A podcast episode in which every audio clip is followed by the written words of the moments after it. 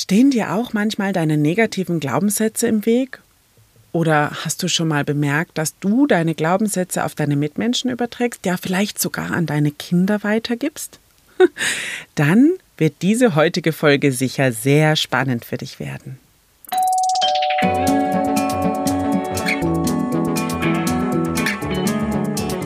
Nebenan, kennst du? Dein neuer Lieblingspodcast mit Geschichten aus dem Alltag für den Alltag.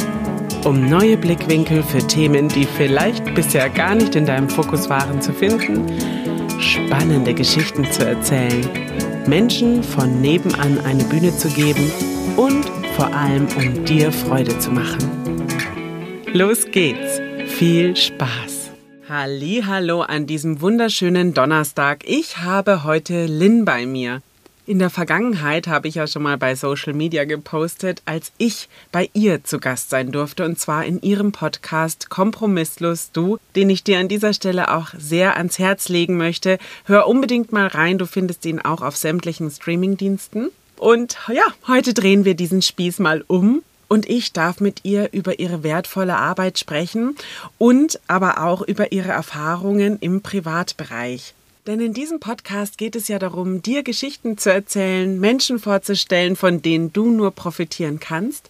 Und ja, bevor ich da jetzt schon tiefer einsteige, möchte ich doch einfach mal fragen, magst du dich selbst vorstellen, liebe Lynn? Herzlich willkommen. Ja, super. Vielen, vielen Dank erstmal für die Einladung in deinen Podcast. Ich freue mich sehr dabei zu sein und gerne stelle ich mich vor.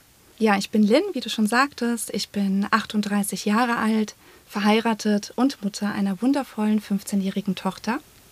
Ich bin Heilpraktikerin für Psychotherapie und Coach und arbeite online und offline in meiner Praxis in der Mainzer Innenstadt. Wow, ein ganz schön buntes, großes Angebot, was du da stellst. Wie kam es dazu? Wie ist da dein Werdegang hin gewesen? Ja, tatsächlich habe ich, ähm, ja, mein erster beruflicher Weg ging Richtung Personal. Ich habe also mal ursprünglich BWL studiert und kam dann so in den Personalbereich und von da später in die Personalberatung, mhm. in die internationale und begleitete Unternehmensberatungen Tier 1 und Tier 2. Und so kam ich dann tatsächlich von der Personalberatung wiederum ins Jobcoaching. Mhm. Da begleitete ich dann insbesondere Akademiker von ja, ganz unterschiedlichen breiten Berufsgruppen und Einstiegslevel, also zum Beispiel vom Ingenieur über den Soziologen, Psychologen bis hin zum Geschäftsführer. Mhm.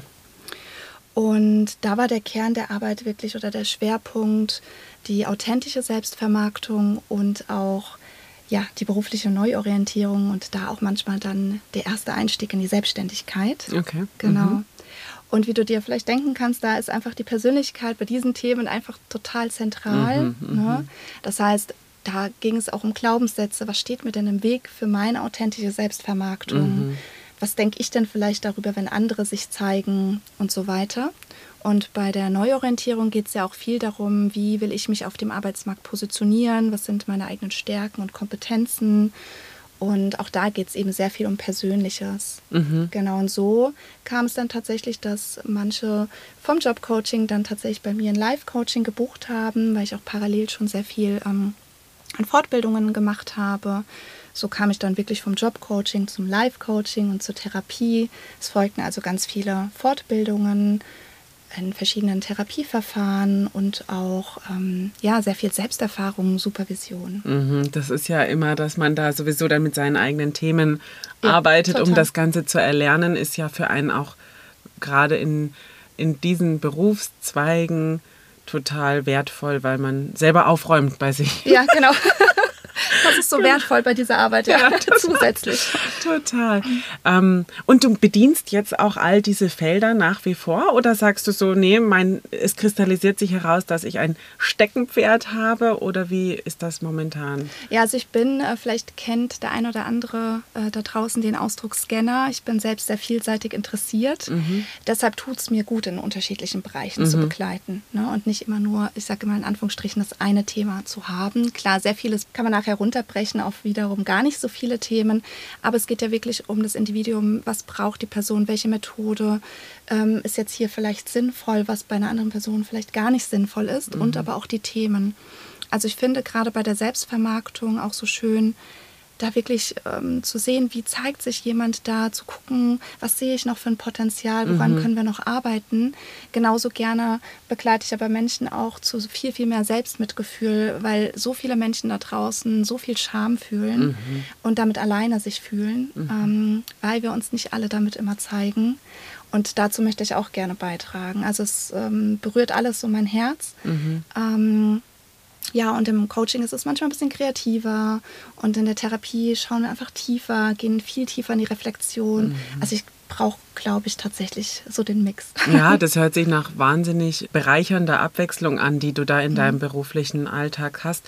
Also sind es dann auch so unterschiedliche Menschen, die dann letztendlich zu dir finden, dass mhm. du sagst, auch da hast du einen, einen bunten Blumenstrauß an unterschiedlichen Individuen oder es, geht es immer doch in die gleiche Richtung irgendwie so? Ne? Nee, total. Also es ist ganz, ganz spannend und unterschiedlich. Mhm. Ähm, meine aktuell jüngste Klientin ist tatsächlich noch 22. Das mhm. ist die mhm. jüngste bisher, die mhm. ich hatte.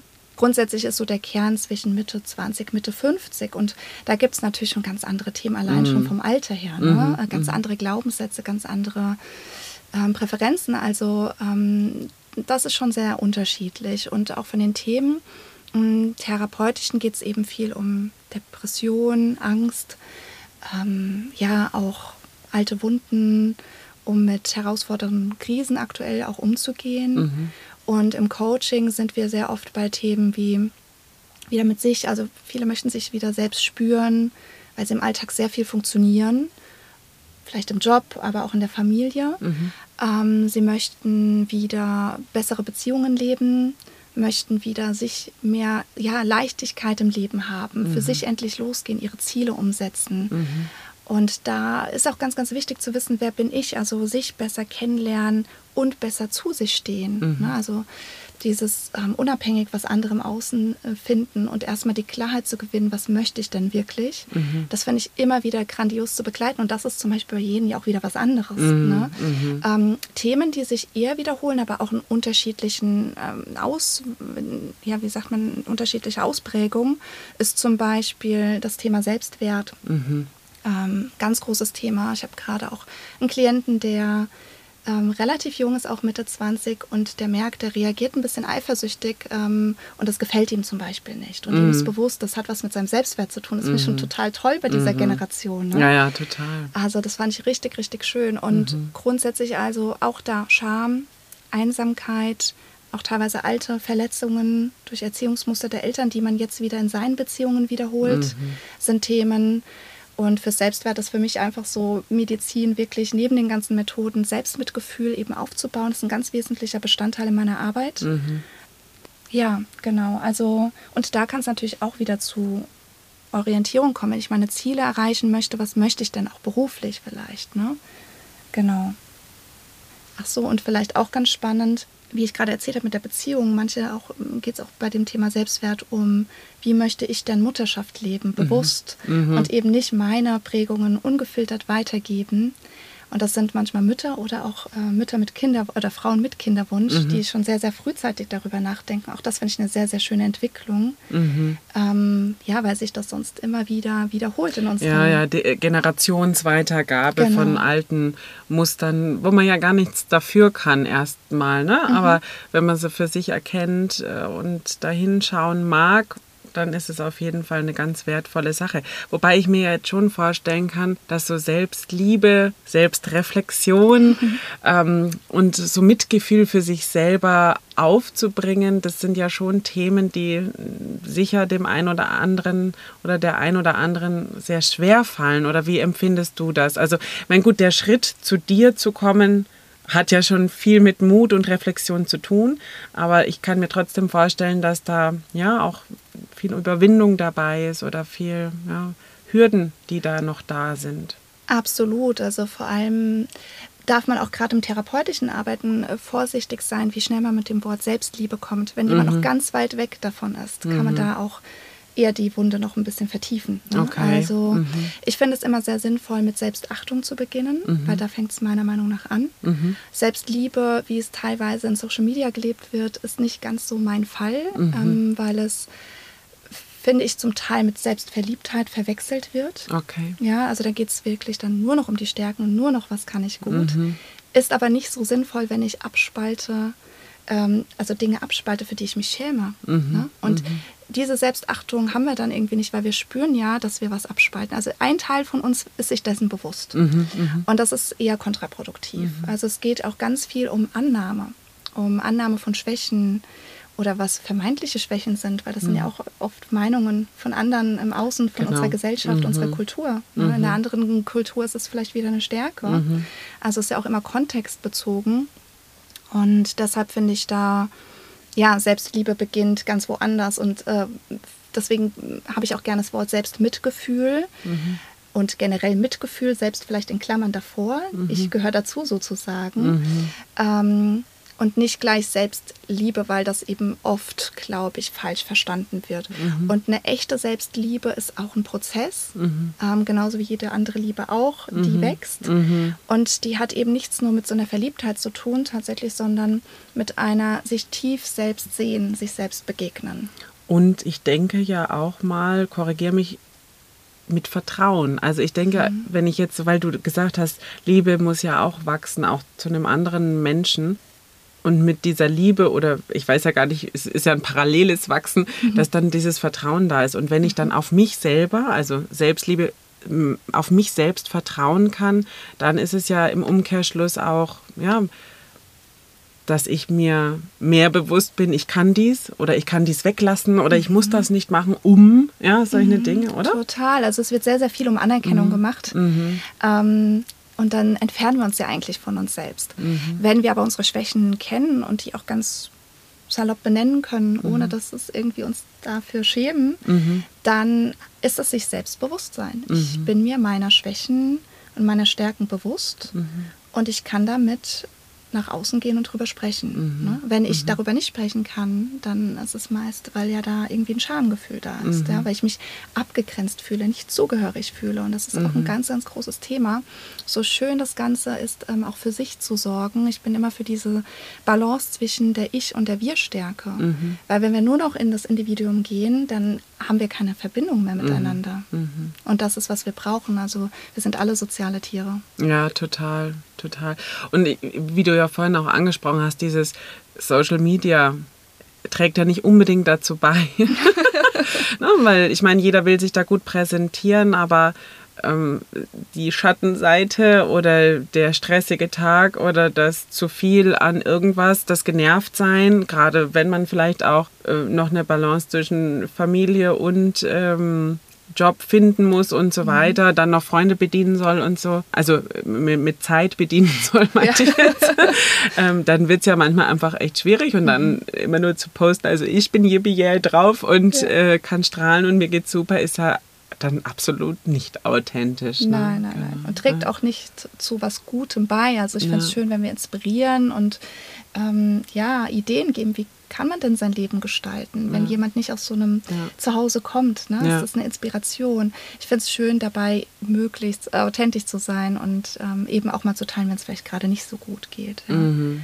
Und um vielleicht auch nochmal deine Frage voll, vollendet zu beantworten, also selbst wenn dann diese ein Stück weit diese Selbstachtung, Selbstbewusstsein da ist, gerade mit Kindern ähm, und Familie ist es Mhm. manchmal schwierig im Alltag, auf jeden Fall. Vor allem ist es aber auch schwierig, weil wir das ja selbst gar nicht vorgelebt bekommen haben, Mhm. wo in den seltensten Fällen lernen wir ja, Mhm. dass Selbstmitgefühl wichtig ist. Im Gegenteil, wir haben viele Glaubenssätze von der Generation davor, die wiederum von denen davor oder von der Generation zuvor reiß dich zusammen, es geht nicht nur um dich. Ne? Ähm, dieses stell Mhm. Es ist halt so. Ich finde so einen Mittelpunkt. Satz, es ist halt so. Da Ja, musst du jetzt Da durch. musst du jetzt durch. Ne? genau. den ich mich selbst schon habe Ja. sagen hören. Ja, so ist es nicht. Ne? Nee. Also den, der ist dann da, der ist verankert und Ganz tief sogar. ne? genau. Da müssen wir jetzt durch. Genau. Das ist ja wahrscheinlich, wenn jetzt dann Schule bei uns losgeht, nochmal, da musst du jetzt durch und das stimmt ja irgendwie Ja. auch sogar. Ja. Und da bist Stück du auch wieder weit, bei ne? einem Thema. Ja. In der Schule Ja. haben wir es eben auch nicht gelernt. Ja, Worum geht es denn in der Schule? Es geht um Leistung, es geht um Bewertung, Mhm. Noten und es geht um den Vergleich, wer hat welche Note. Mhm. Ähm, das heißt, da wird es schon nicht unbedingt gefördert. Mhm. das ist mir selbst tatsächlich erst so richtig bewusst geworden. Also ich bin ja auch vorher so gefahren. Ne? Mhm. Äh, so richtig bewusst wurde, dass mir erst in unserem Auslandsaufenthalt, wo meine Tochter deshalb drei Jahre in England zur Schule ging. Ah ja, mhm. Genau. Ich will nicht sagen, dass da alle Schulen besser sind, mhm. aber sie war auf Zweien, also mhm. Private ne, Primary School, weil die geht da ja einfach bis zur sechsten Klasse, wie bei mhm. uns die Grundschule, und dann die fortführende. Und beide hatten da tatsächlich eine ganz andere Herangehensweise. Und da ist mhm. mir das erst so richtig aufgefallen, der Unterschied. Und genau, auch im Job später geht es darum, desto mehr wir unsere Grenzen überschreiten, wenn wir alle Perfektionisten sind, mhm. ja, da freuen sich die Arbeitgeber. Ne? Mhm. Da wird man für äh, entlohnt, belohnt, mhm. wie auch immer. Mhm. Mhm. Magst du ganz kurz äh, nochmal einen Schritt zurück zu diesen, mhm. zu diesen Schulformen kommen? Mhm. Was war der große, signifikante Unterschied zwischen dem, was du aus deutschen Schulen kennst, mhm. im Hinblick auf die englischen? Ja, da würde ich tatsächlich mal zwei, also einmal auf die Grundschule eingehen und einmal auf die fortführende. Mm, bei der fortführenden fand ich toll, da hing schon ein Riesenschild. If you believe you can, you're halfway there. Und diese Einstellung wurde auch gelebt. Oh wow. Ne? Also der Headmaster, äh, der, der Head Teacher da damals, da gab's ja, da hat man sich verschiedene Schulen angeguckt und hat erzählt. Und es ging wirklich darum, seine Wortwahl war sowas in der Richtung wie, wir ähm, geben Bildung weiter, mhm. aber wir erziehen selbstbewusste Individuen. Mhm. Und es wurde nicht so sehr bewertet. Es gab Tests, es gab mhm. definitiv weniger Tests mhm. und dafür gab es aber viel mehr Projekte. Okay. Und ich habe gesehen, zum Beispiel meine Tochter ist wirklich so ein Freigeist. Mhm. Das hat ihr einfach unheimlich gut getan. Die war mhm. viel mehr bei der Sache, weil das war dann ihr Ding, das mhm. hat sie zu ihrem gemacht. Das war nicht, was sie vorgelegt bekommen hat und jetzt einfach nur irgendwie ne, alles richtig ankreuzen muss mhm. oder, oder ähm, mhm. ähm, ja, beantworten muss. Sondern es war richtig interaktiv. Es gab auch Mental Health Days, mhm. ähm, also die haben da auch ähm, Meditationen gehabt, mhm. Achtsamkeit. Ähm, die hatten auch schon 3D-Drucken. Also die haben ganz viele verschiedene Dinge, auch immer Projekte gemacht, wo ich das Gefühl hatte, da ist wirklich so, da werden proaktive Menschen, mhm. ich sag mal, ein Stück weit erzogen. Die in der Fortschrittlichkeit der Technik äh, sowie in der Fortschrittlichkeit, wie man mit sich selbst umgehen kann, äh, ja, äh, gelehrt genau. wurden sozusagen. Und ja, nicht so überangepasst so tatsächlich. Also mhm. das hatte ich auch bei mir auf der Arbeit das Gefühl, auch gerade mit den Jüngeren. Es ging, also hier habe ich immer das Gefühl, dass es sehr gut ist, wenn man nicht so sehr auffällt. Mhm. Das ist so mhm. mein Also hier in Deutschland. Gefühl, genau, ja. eher. Mhm. Und dort war es eher, oh Gott, er ist so überangepasst oder die. Mhm. Ne? Also das war eher negativ behaftet. Okay.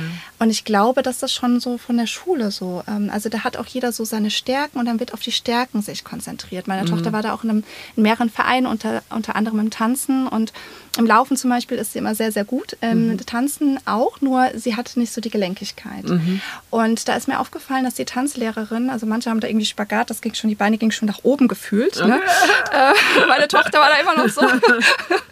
Und ähm, da wurde aber nicht bewertet, sondern es wurde eher dann, wenn überhaupt, geguckt, ah, das machst du toll. Bei meiner mhm. Tochter war dann zum Beispiel, wenn sie Übungen hatten, wo es um ganz, ganz viel Ausdauer ging, da war es mhm. immer die noch drei Minuten länger stand als alle, mhm. alle anderen, die Übung mhm. weitergemacht hat, dann wurde sie dafür gelobt. Also es mhm. wurde aber nicht so verglichen im Ko mhm. Konkreten. Ne? Sondern die Stärke herauskristallisiert. Genau, okay. genau. Und in der Grundschule fand ich ganz spannend, war halt Integration. Also mhm. es war in jeder Schule ganz normal, dass doch ein, zwei Kinder mit ähm, Benachteiligung dabei mhm. waren. Ähm, dann haben die Kinder auch gar keine Berührungspunkte mhm. oder Ängste. Und genau, es war dann auch so, dass immer zwei Lehrer da waren, manchmal noch jemand extra für das jeweilige Kind dann. Und wenn zum Beispiel ein Kind in Englisch oder in Mathe zum Beispiel Themen hatte, mhm. war es halt immer so, dass die Klasse in zwei Gruppen geteilt wurde. Mhm die, die irgendwie schon sehr, sehr weit waren, haben es dann irgendwie, durften dann schon extra Weiteraufgaben bekommen. Und die, die es noch nicht verstanden hatten, haben es noch mehr erklärt bekommen. Und zwar okay. so oft, bis sie es verstanden haben. Oh, wow. Na, das kenne ich hier auch nicht. Nee.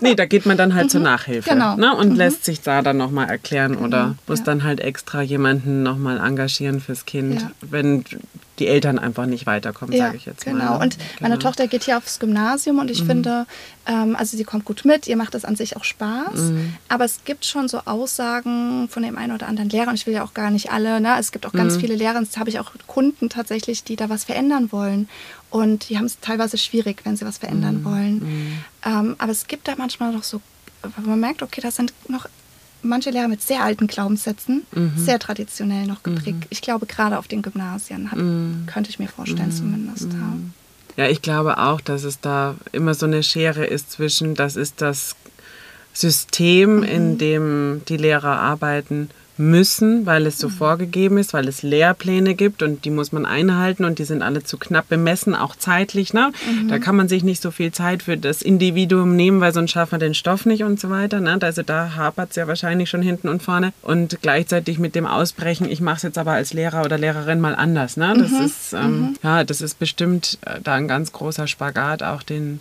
den ähm, ja, unser Bildungssystem Absolut, da ja, ist vollziehen so einfach, muss. Ne? Ne? Ja.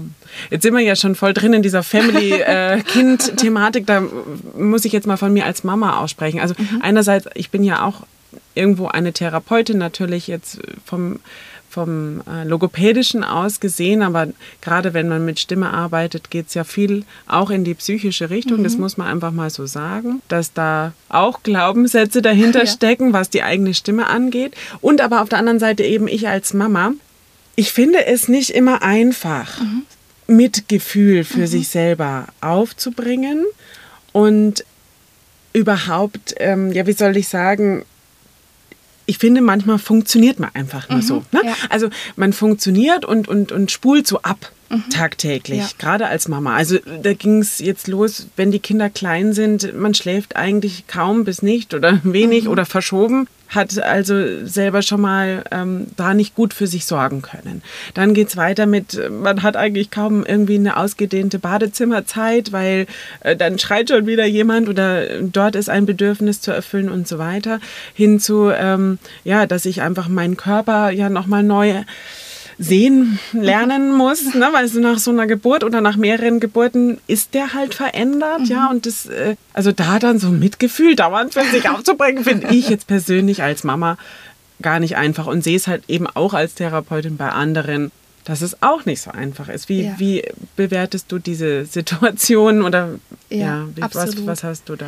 Vielleicht da vorweg, ähm, falls jetzt du da draußen zuhörst und ähm, denkst, okay, Selbstmitgefühl, Selbstmitleid, also es wird auch oft ähm, ja auch mal so zusammengebracht. Da mm. möchte ich erst einmal vielleicht betonen, genau, ja, gut. Ne? Mhm. Selbstmitgefühl ist kein Selbstmitleid, weil du Verantwortung für dich und dein Verhalten übernimmst. Mhm. Ne? Das vielleicht als allererste Stelle. Das heißt, auch in dieser Situation darfst du Verantwortung übernehmen. Mhm.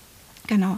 Ähm, ich glaube, auch hier kann man noch mal ein bisschen trennen ob wir jetzt gerade von wirklich so den ersten drei Jahren sprechen mhm. oder auch danach. Auf die ersten drei Jahre gehe ich gleich nochmal ein. Ähm, für danach und generell vielleicht erstmal so ein, das ist auch so ein Mindset-Ding. Ne? Wir möchten als Eltern alles so richtig und gut wie möglich machen, mhm. am besten perfekt. Und ähm, ja, haben einen sehr starken inneren Kritiker. Mhm. Und der, ähm, ja, der dient uns natürlich nicht so sehr, weil wir teilweise damit übers Ziel hinausschießen. Mhm. Ja? Und ich finde, da hat das tatsächlich Erich Fromm schon so schön gesagt. Ähm, Kinder brauchen keine sich selbst aufopfernde Mutter, mhm. sondern eine sich selbst liebende Mutter. Mhm. Weil sonst immer so latent im Raum so ein Vorwurf da ist. Schuld, ja. für mhm. dich habe ich mich aufgeopfert. Mhm. Ne? Mhm. Später trauen sich dann Kinder deswegen vielleicht auch nicht berechtigte Kritik zu äußern. Weil sie ja so dankbar sein müssen, dass die Mutter sich all die Jahre aufopferte. Mhm. Ich glaube, wenn man das sich so vor Augen hält, hilft das nochmal ganz gut schon mal, mhm. wo man dann auch mal überlegen kann, dann darf man natürlich ganz individuell schauen, was muss wirklich sein ne? mhm. und was kann man vielleicht anders machen, wo mhm. ist man zu streng mit sich. Mhm.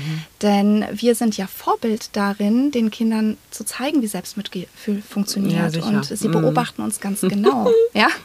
Also es gibt keine ja. größeren äh, Beobachter, die wir haben, als die eigenen Absolut. Kinder.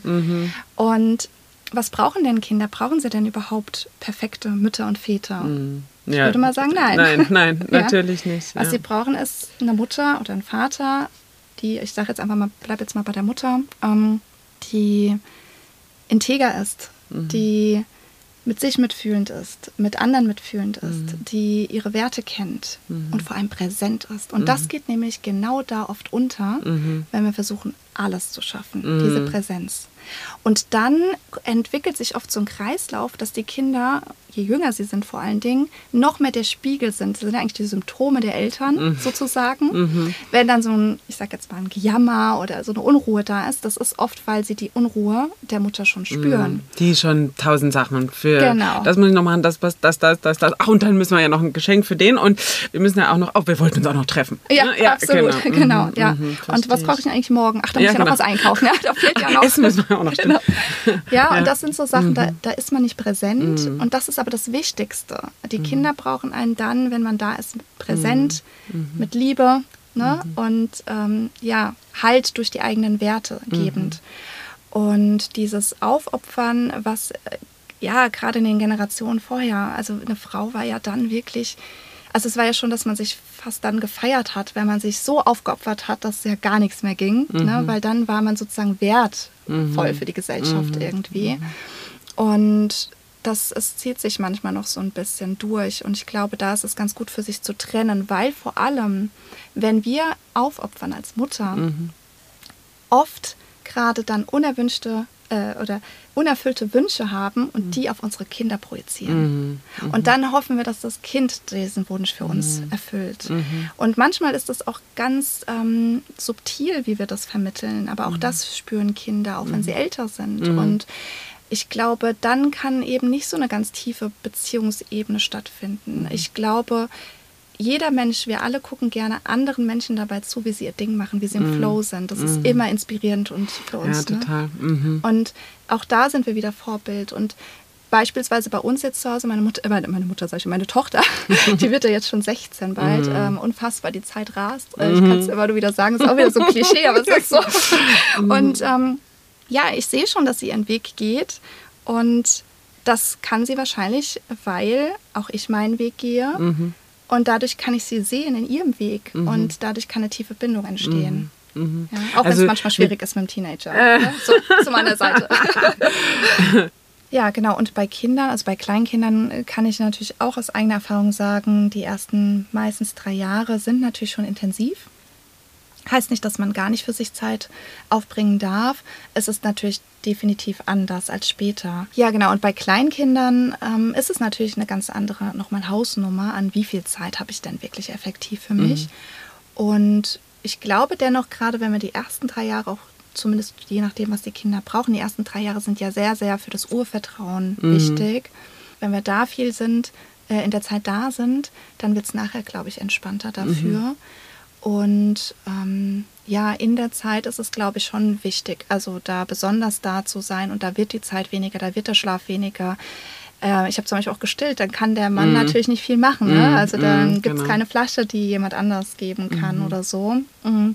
Ich glaube, da darf man einfach schauen, ganz realistisch, was kann ich da für mich tun und vielleicht mhm. ähm, können wir da ja nochmal drauf eingehen, nochmal so eine kleine Übung oder so. Mhm. Das sind oft eher so, so kleine Übungen, die man da machen kann ähm, Alltag und auch schauen, was kann ich denn als festen Bestandteil auch in meinen, in meinen Alltag integrieren, was mir gut mhm. tut mhm. und vielleicht an gewissen Dingen auch bei gewissen Dingen loslassen. Als Beispiel jetzt einfach, vielleicht muss es nicht mhm. jeden Tag frisch gekocht sein. Vielleicht mhm. kann man auch vorkochen mhm. für zwei Tag oder einen Tag. Ne? Oder HelloFresh unterstützen oder was auch immer. Was auch immer.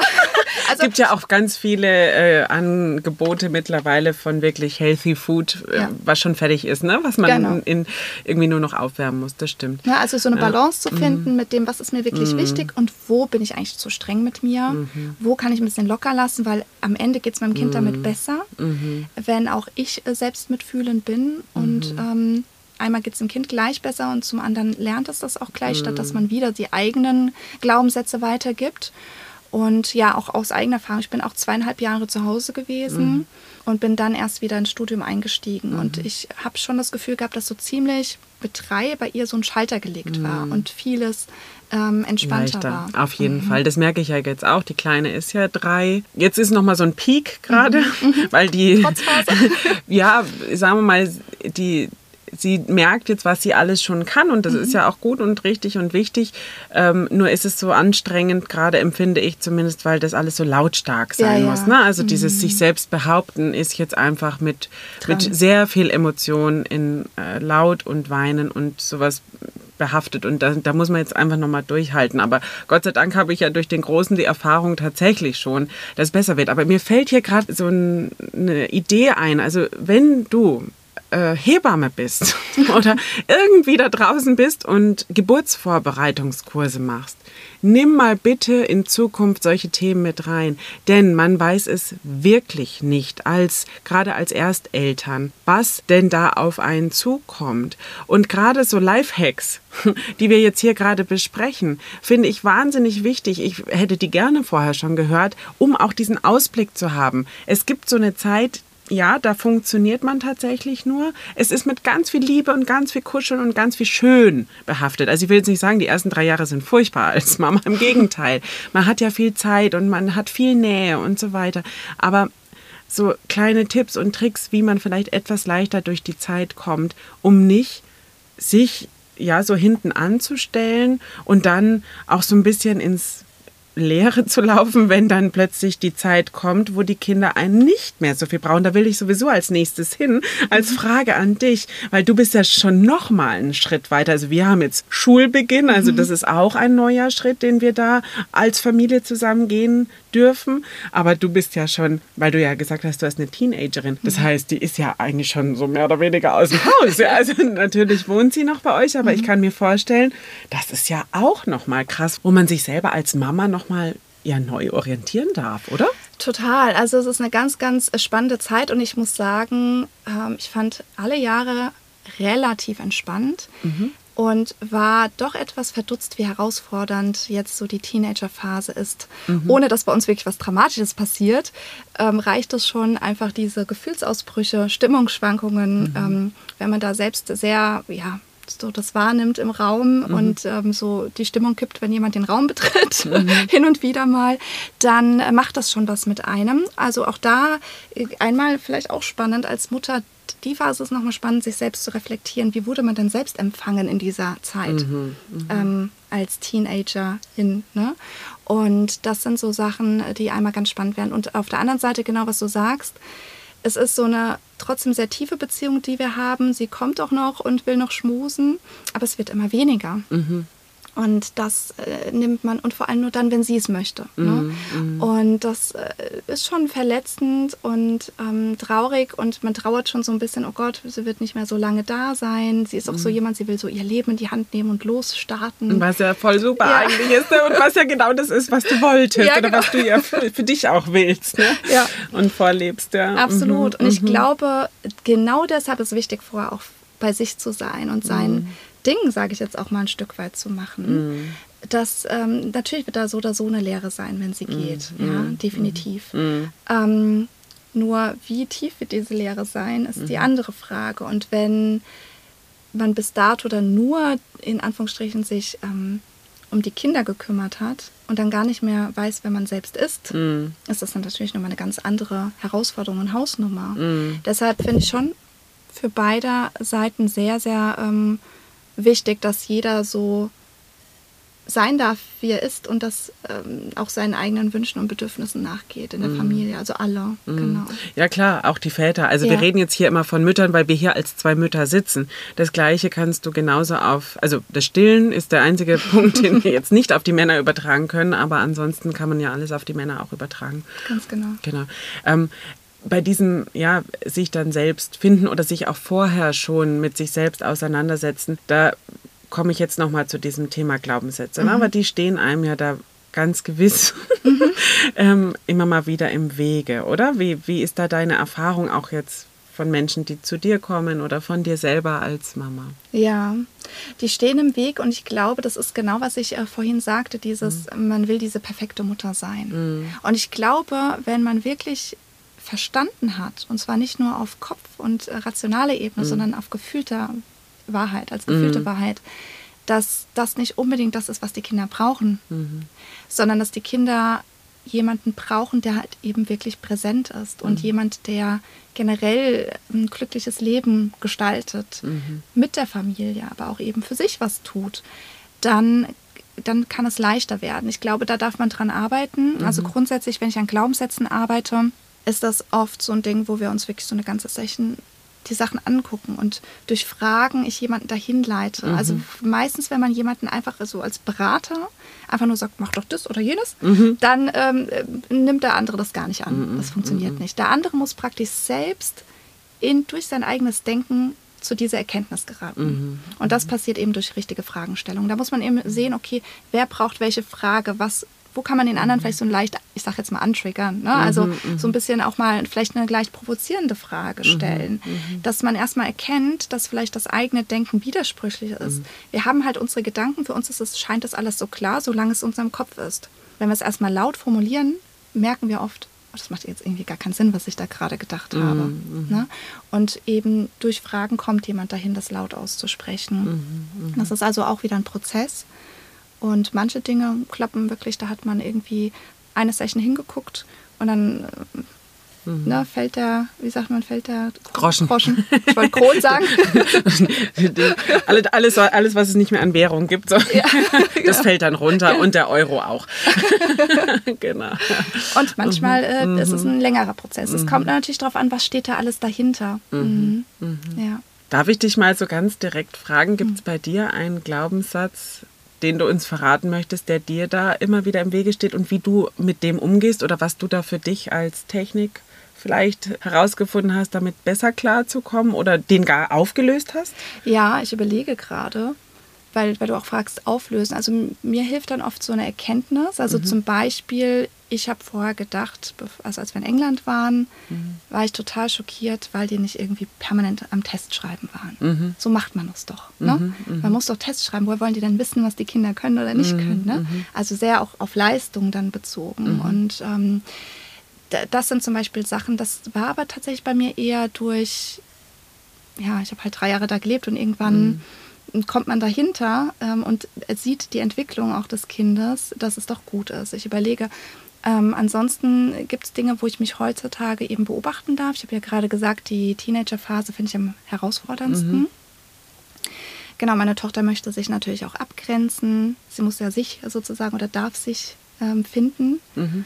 Und ja, auch, auch dann, wenn dann irgendwie Wut da ist, dann merke ich schon, dass, dass es mir nicht leicht fällt. Ne? Mhm. Und ich dann das Gefühl habe oder auch schnell fast dabei bin oder auch schon gesagt habe, irgendwelche Sätze, die mir gesagt wurden. Ne? Mhm. Ne? Also, dass man respektvoll sein muss mhm. oder was auch immer. Ne? Also so sprichst so die, du nicht mit mir oder? Genau. Mhm. Und dann sage ich das und denke so, wow, mhm.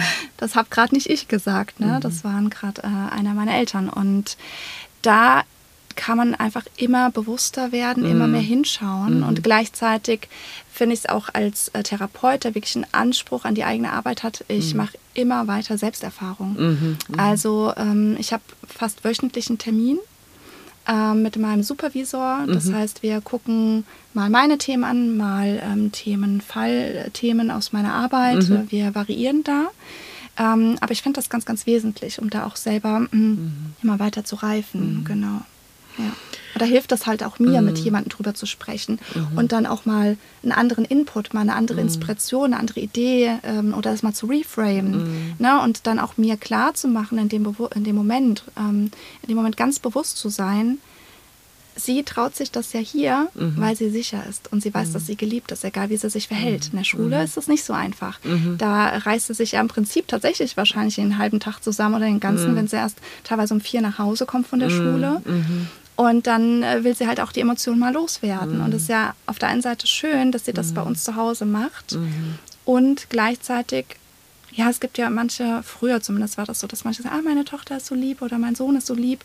Und die schlafen auch schon durch. Und dann denke ich mir, das ist doch nicht, also es ist ja, hat das, ja nichts. Das angestrebte lieb. Ziel. Ne? Ja, genau. So, und dann und das versuche ich mir auch immer wieder zu sagen, meine Tochter, wenn sie will, kann sich durchsetzen. Ne? Mhm. Ne? Und wenn ich sie jedes Mal unterbrechen würde in ihrer Wut und mhm. da irgendwie zügeln würde, sage ich mal, mhm. dann würde das ihr nicht dienen und dann würde ich mich damit auch nicht gut fühlen. Also mhm. genau, da immer mhm. bewusster zu werden in der Situation und sich auch Strategien zu überlegen, wie will man denn damit umgehen? Ne? Ja, tatsächlich ist das jetzt ein ganz großer Punkt, den ich für mich lernen durfte wenn die Kinder hier zu Hause austicken nach so einem mhm. Kindergartentag, das als positiv zu bewerten. Mhm. Da sie ja dann augenscheinlich so viel Vertrauen auch zu uns als Eltern haben, dass sie hier eben Emotionen ungefiltert mal Ganz rauslassen genau. dürfen. Und das ist ähm, ein Prozess gewesen, der gar nicht mal so einfach war, ne? weil man wird ja nun mal nicht gerne angeschrien mhm. und ähm, ja, das dann trotzdem als gut zu bewerten, dass das eben hier zu Hause passiert und dann auf der anderen Seite, was weiß ich, in einem Elterngespräch in der Kita zu hören, wie ja. vorbildlich sie sind und wie umsichtig und wie empathisch mit anderen. Und dann denke ich mir, oh Gott sei Dank. Ja. und dann ist es ja okay, wenn das zu Hause dann passiert und wenn wir sie da in irgendeiner Form dann auffangen dürfen. Absolut. Ja? Mhm. es steht ja auch was dahinter. Ne? Mhm. Ne? Also ich erinnere mich ähm, früher, ich weiß gar nicht, ob man das heutzutage noch so nennt. Ich bin jetzt gar nicht mal so tief in Erziehungsthemen drin. Mhm. Früher sagte man Trotzphase. Mhm. Es klingt eigentlich nicht so schön. Ich vermute mhm. fast, dass man das vielleicht nicht mehr sagt. Nee, also ich mag das Wort tatsächlich auch nicht so mhm. gern, wobei es total äh, im, Sprachgebrauch, äh, im Sprachgebrauch ist. Also ich, für mich ist das schon so dieses, ja, die, Selbstbehauptung, genau. würde ich es eher und nennen. Ne? Teilweise steckt auch mhm. nochmal mehr dahinter. Also es ist genau Selbstbeachtung, so dieses mhm. Ich erkennen, mhm. ich bin da. Mhm. Bei meiner Tochter war das beispielsweise, das finde ich immer so, äh, denke ich noch gerne zurück. Es war so oft, wenn wir irgendwie spazieren waren, mhm. sie war im Buggy oder so, und dann haben uns Menschen irgendwie gesehen, getroffen, begrüßt. Und manchmal hat sie danach total wild getobt und mhm. manchmal nicht. Mhm. Und dann habe ich gedacht, woran liegt das? Dann habe ich das mhm. beobachtet. Mhm. Und dann habe ich es rausgehabt. Okay. Und als ich es raus hatte, konnte ich, also war es gar kein Thema mehr, mhm. weil ihr Thema war, alle sind gekommen, haben immer mich und sie begrüßt. Ja. Also uns beide. Ja. Aber nicht alle haben sie verabschiedet. Aha, okay, ja. wow. -huh. Und wenn sie verabschiedet wurde, hat sie gewunken und ja. tschüss und gut. Ja. Und wenn sie, äh, also war sie auch noch jünger, konnte auch noch gar nicht so richtig sprechen. Und wenn sie ähm, nicht, also sie konnte schon sprechen, aber nicht so in dem Ausmaß und sie ähm, nicht verabschiedet wurde, mhm. dann ist sie richtig wütend geworden. Mhm. Und als ich dann das erkannt habe, habe ich einfach gefragt, kannst du ihr gerade Tschüss sagen? Mhm. dann war das Ding gegessen. Ist so spannend, ne? weil ja, wir übergehen die Kinder mhm. tatsächlich oft, weil die müssen halt mitlaufen, mhm. die sind dann halt dabei und man ist dann irgendwie auch dadurch, dass alleine die Körpergröße, mhm. ja, ne, man, man sieht sie manchmal nicht, wenn man ja. irgendwie mit Erwachsenen auf einer Augenhöhe in Anführungszeichen spricht und unten, unten am Bein klebt da zwar irgendwie was, ähm, aber das wird dann derjenige oder diejenige wird nicht mit einbezogen ne, in das genau. Gespräch manchmal und das ist eigentlich ja nicht unbedingt immer der richtige Weg. Es geht manchmal, finde ich, auch nicht anders. Na, also da müssen wir jetzt auch mal die Kirche im Dorf lassen. Wieder so ein Sinnspruch. Aber ähm, ja, ich wollte einfach damit ne, verdeutlichen, ne, ja, dass genau. dahinter ja irgendein Bedürfnis steht. Total. Es und wenn wir es einfach als dahinter, Trotzphase ne? abtun, ja, genau. dann erkennen wir ja gar nicht das Bedürfnis genau. dahinter. Ne? Und, und das einfach fand mal ich so wertvoll. zu fragen oder selbst dann so schlau zu sein und zu gucken, was ist es denn. Ne? Mhm. Äh, Im Grunde ist es ja so, ein Kind tut nichts aus Böswilligkeit, Nein. sondern einfach noch aus der Nichterfahrung heraus oder aus der kleinen Mini-Erfahrung heraus, wie deine Tochter, ne, mhm. ne, die einfach erfahren hat, oh, wieso werde ich denn jetzt ja. nicht verabschiedet hier? Ne? Genau, also von daher, ja, das ist ein ganz spannender Prozess und vielleicht betonen wir aber an der Stelle auch nochmal, dass auch wenn man Verhaltensweisen hat, die nicht immer reflektiert sind mhm. und die nicht immer, ja, schon hinterfragt sind und so weiter, deswegen ist man trotzdem gut, ja. ne? Auch als, weil wir als Eltern versuchen ja immer stets das Beste zu tun. Mhm. Ja? Und deswegen ist da auch nichts falsch, auch wenn man das dann, auch wenn man sich ertappt mit Sätzen, die man selber gerne nicht hören wollte und sie dann doch auch wieder mhm. weitergibt, ist, ist ja einfach eine Prägungssache. Und auch unsere Eltern haben ja so wundervolle Arbeit geleistet. Mhm. Sonst wären wir ja nicht hier. Und ja, ich meine, ich kann jetzt zumindest von uns beiden hier behaupten, aus uns ist ja was geworden. Ja. Wieder so ein Spruch. Ja. Aber es ist ja nun mal so. Wir haben einen Weg hinter uns gebracht und haben auch noch einen Weg vor uns, der ja irgendwie gut ist, ja, und der genau. uns glücklich macht und erfüllt. Also von daher danke an unsere Eltern da draußen auch, die uns das ermöglicht haben. Das heißt aber trotzdem, dass wir jetzt hier im Hier und Heute als Selbsteltern nochmal anders hingucken dürfen, einfach weil mittlerweile auch anderes, andere Herangehensweisen da sind, anderes Wissen da ist. Ne? Mhm. Das ist halt ähm, auch eine Entwicklung. Und genau da bist du, du hast eigentlich perfekt das Wort ja. Selbstmitgefühl äh, ja. Weil es geht darum, ne? also ja. damit sich mitfühlen zu sein mhm. und dennoch die Verantwortung für die Zukunft zu übernehmen. Mhm. Ne? So, mhm. alles, was ich äh, in der Vergangenheit mit meinem bestmöglichen Wissen getan habe, mhm. da mich nicht selbst abzustrafen. Mhm. Ja? Weil das, das, äh, da würde ja jeder irgendwie nach einer Zeit, ist man frustriert und dann gibt man ja nochmal eher was Negatives mit. Ne? Also es geht wirklich darum, da in die Annahme zu kommen und gleichzeitig zu schauen, mit dem Wissensstand, den ich heute habe, was kann ich heute tun? Ne? Mhm. Ne? Was kann ich heute noch schöner machen. Es mhm. geht ja nicht um perfekt. Ne? Das ist ein super Stichwort, noch schöner machen. Hast du vielleicht für unsere ZuhörerInnen eine kleine Übung, die du uns mit an die Hand geben kannst, wie wir denn da vielleicht mal eben schnell in so ein Mitgefühl mhm. für sich selbst kommen kann? Oder ja. Ja, gerne. Also tatsächlich dann ähm, vielleicht da zwei Übungen. Mhm, sehr gerne. Also ja, mhm. die eine ist nämlich ganz schnell erklärt. Mhm. Da geht es wirklich nur darum, sich selbst zu umarmen. Ah, ich ja. mach mal gleich mit genau. hier. Wir, wir, sitzen jetzt hier vor dem Mikro und umarmen. Also eigentlich würde ich am liebsten die Lin umarmen, aber es geht ja jetzt mal um die Selbstübung. ja. Okay, oh ja. Genau, also bei der Selbstumarmung, manche fühlen sich dabei komisch, aber eigentlich ist es sowas Schönes und mhm. Liebevolles. Mhm. Und unser Gehirn unterscheidet ja generell nicht zwischen Fiktion und Realität, sonst würden wir nicht bei einem Dramafilm oder so mitweinen. Mhm, ne? Mhm. Das heißt, also wird ja auch in der Sportpsychologie angewandt, ja, stimmt, ne? sehr genau. viel. Das heißt also, es wird tatsächlich bei uns Oxytocin ausgeschüttet, was einfach so ein Kuschelhormon ist und uns mhm. gut tut. Mhm. Das ist zum Beispiel mhm. eine Möglichkeit. Das Gehirn unterscheidet also nicht, umarme ich mich gerade selbst mhm. oder tut das jemand anderes. Ach, ich finde die Übung gerade total äh, gut. Äh, habe ich auch tatsächlich noch nie gemacht mhm. vorher, weil ich ähm, mir hilft wenn ich umarmt werde, total, mhm. ne? wenn ja. ich so in der Wut steckte oder ja, einfach so ein bisschen lost bin. Mhm. Dann, wenn da jemand von außen kommt und mich in den Arm nimmt, das tut mir wahnsinnig gut, weil ich dann erstmal so Halt empfinde. Total. Aber ich finde es jetzt gerade eine total schöne Übung und könnte es ja in Zukunft doch durchaus mal mir selbst geben, weil man erwartet ja sonst auch immer, jetzt ist keiner da, also komme ich aus dem Loch nicht ja. raus. Ne? So, genau. Und es sucht wieder nur im mhm. Außen. Also vielen Dank, das war jetzt schon mal ganz, ganz wertvoll, finde ich. Ja, das freut mich. Sehr, sehr mhm. Schön. Mhm. Ja, und eine andere Übung, die würde ich kurz erklären, dann können wir sie vielleicht auch gerade gemeinsam oh, machen. Oh, sehr gerne, ja. ja. Okay. Mhm. Also es geht ja darum, ich hatte schon mal am Anfang erwähnt, Selbstmitgefühl, auch wirklich mit den eigenen schwierigen Gefühlen umzugehen. Ob das mhm. jetzt Scham ist, ob das Wut ist, was auch immer uns schwerfällt, Angst. Ähm, und die auch anzunehmen. Und da gibt es eben eine Art Meditation mhm. ähm, von der Christine Neff.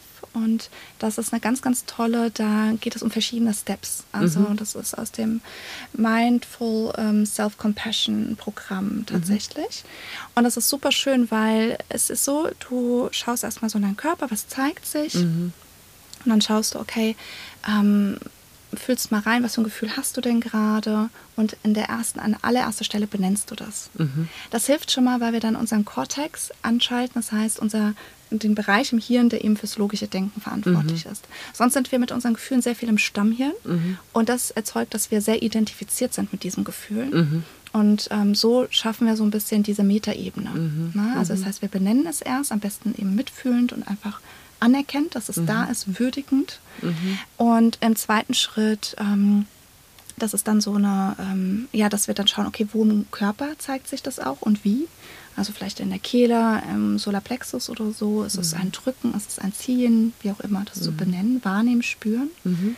Und im dritten ist es so eine kleine Mischung aus einmal ähm, weich werden lassen, mhm. den Bereich. Also man kann auch zum Beispiel die Hand anlegen und ganz gezielt und bewusst schauen, dass es weich wird mhm. und da auch wieder Mitgefühl hinschicken. Mhm. Also umsorgen. Man kann auch was Nettes zu sich sagen, so ja, ich sehe, das ist gerade mhm. eine schwere Zeit, also was mhm. man auch zu einem Freund oder einer Freundin sagen würde.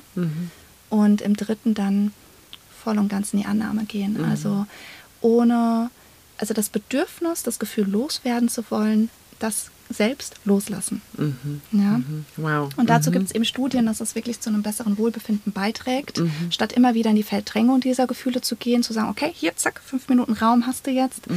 Und ähm, genau, ich habe dazu tatsächlich auch nochmal eine längere Version in dem Podcast. Mhm. Genau, also die kann man auch immer wieder wiederholen und auch in langer Version machen. Und wir können sie jetzt gerade mal in kurzer. Ja, sehr gerne. Ja? Okay. Genau, also dann erstmal am besten, du schaust, dass du so bequem wie möglich sitzt oder liegst. Mhm. und schließt vielleicht deine Augen. Und nimmst zwei, drei tiefe Atemzüge. Und richtest deine Aufmerksamkeit nach innen. Und dann spüre doch mal in deinen Körper, ohne bewusst oder gezielt von einer auf die andere Stelle zu gehen, sondern wirklich den ganzen Körper wahrnehmen und schau einfach mal, was sich zeigt.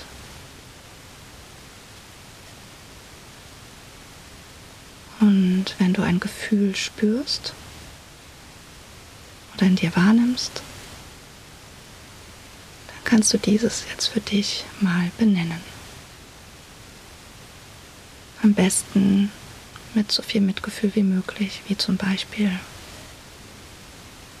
das ist Wut. Würdige das Gefühl. Und im nächsten Schritt kannst du mal schauen, wo sich in deinem Körper dieses Gefühl manifestiert. Und wenn du magst, kannst du an diese Stelle deine Hand anlegen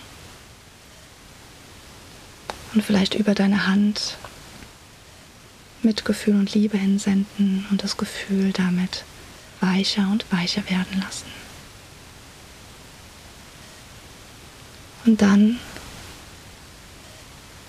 achte darauf, dass du das Gefühl loslässt oder den Wunsch, besser gesagt, dieses Gefühl loszuwerden. Nimm es an.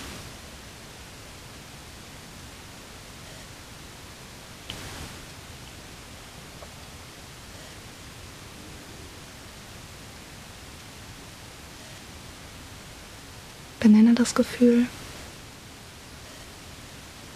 Umsorge das Gefühl mit vielleicht lieben Worten, mit einer Berührung. Und lass den Wunsch los, das Gefühl zu verdrängen. Nimm es voll und ganz an. Und wiederhole das gerne noch ein paar Mal für dich. Benennen, weicher werden lassen Sorgen, den Wunsch loslassen, es zu verändern.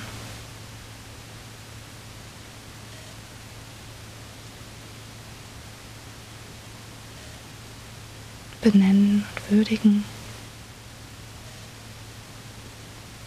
weicher werden lassen.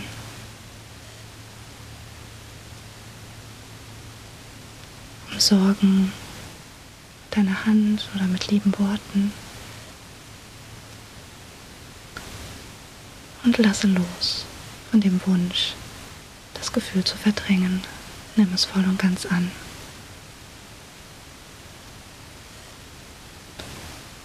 Und dann kannst du noch mal ein, zwei tiefe Atemzüge nehmen. Und wieder deine Aufmerksamkeit in deinen ganzen Körper ausrichten. Spüre deinen ganzen Körper, vielleicht die Unterlage, auf der du sitzt oder liegst. Und komme langsam wieder hier in diesem Moment an. Und wenn du soweit bist, öffne deine Augen. Oh, wunder, wunder, wunderschön. Ich bin gleich hier in einer ganz anderen Sphäre angekommen.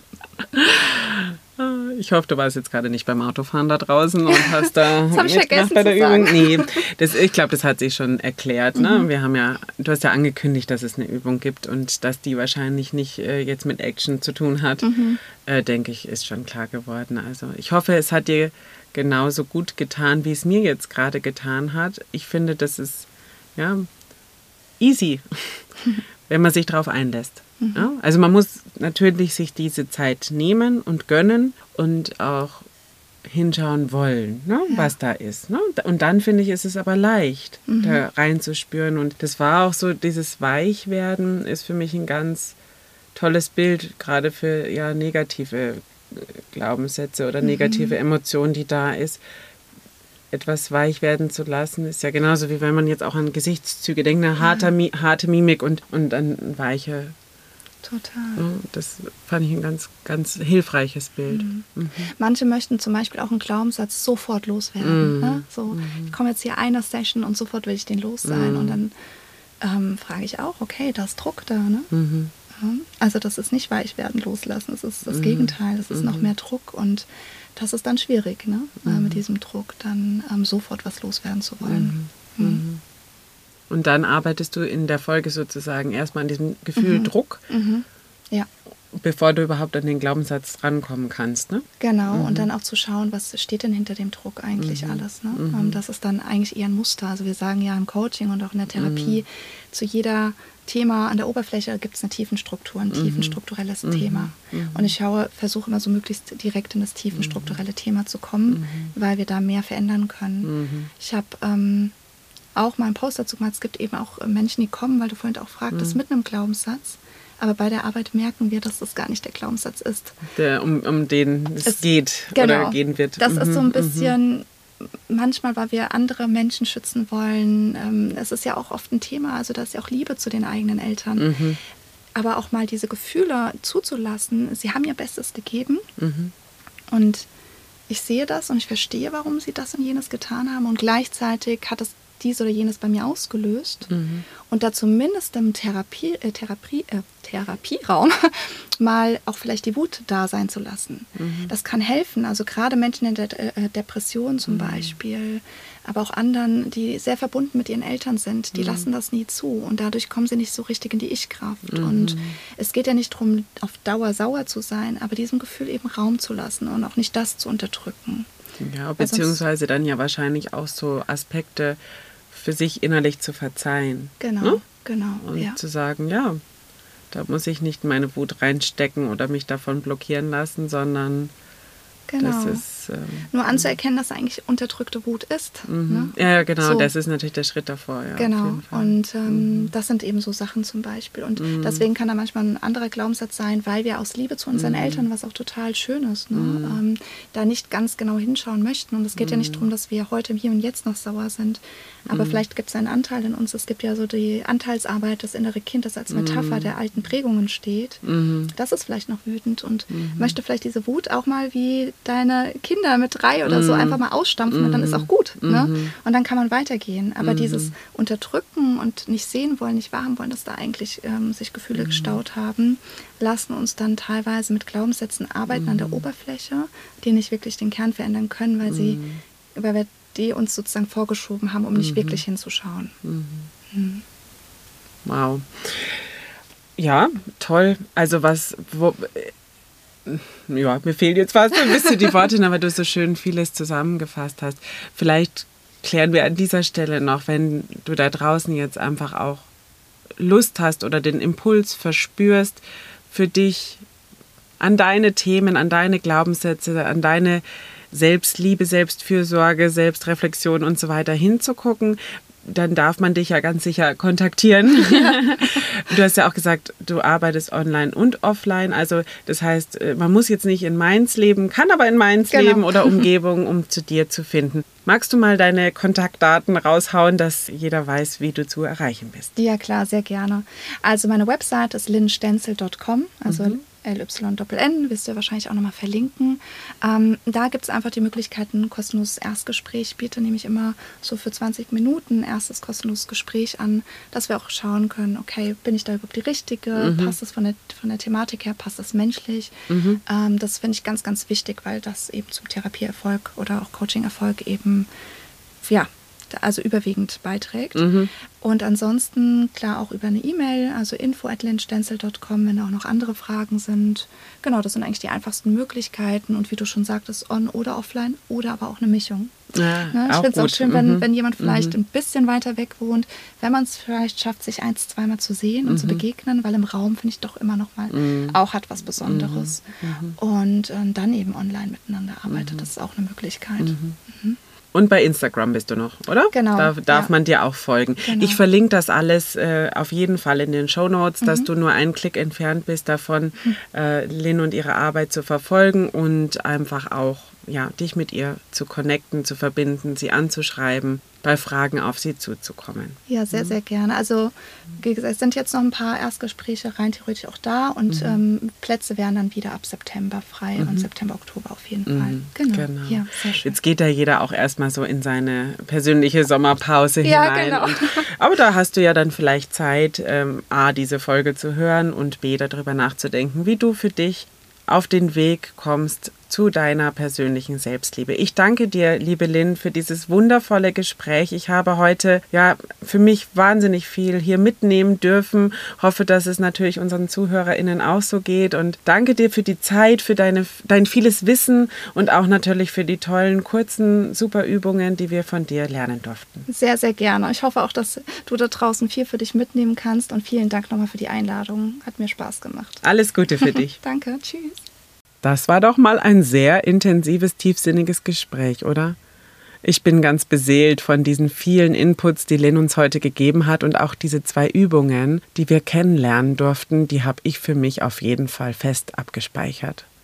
Ich denke, dass Mitgefühl für sich und sich selbst bewusst werden, mal eigene Glaubenssätze überdenken, sehr viel Sinn macht auch und vor allem im Hinblick auf die Kommunikation mit unseren Mitmenschen. Wusstest du eigentlich, dass ich auch Kommunikationstrainerin bin? Das heißt, wenn du zu mir ins Coaching kommst, kannst du auch, wenn du möchtest, Elemente aus der gewaltfreien Kommunikation, aktives Zuhören und Spiegeln und andere Kommunikationsmethoden lernen. Also melde dich, wenn du dazu mehr wissen möchtest. Mir bleibt jetzt noch dir alles Gute zu wünschen und ich wünsche dir außerdem liebevolle Momente mit dir selbst. Deine Vera von nebenan, kennst du? Deinem Podcast mit Geschichten aus dem Alltag für den Alltag.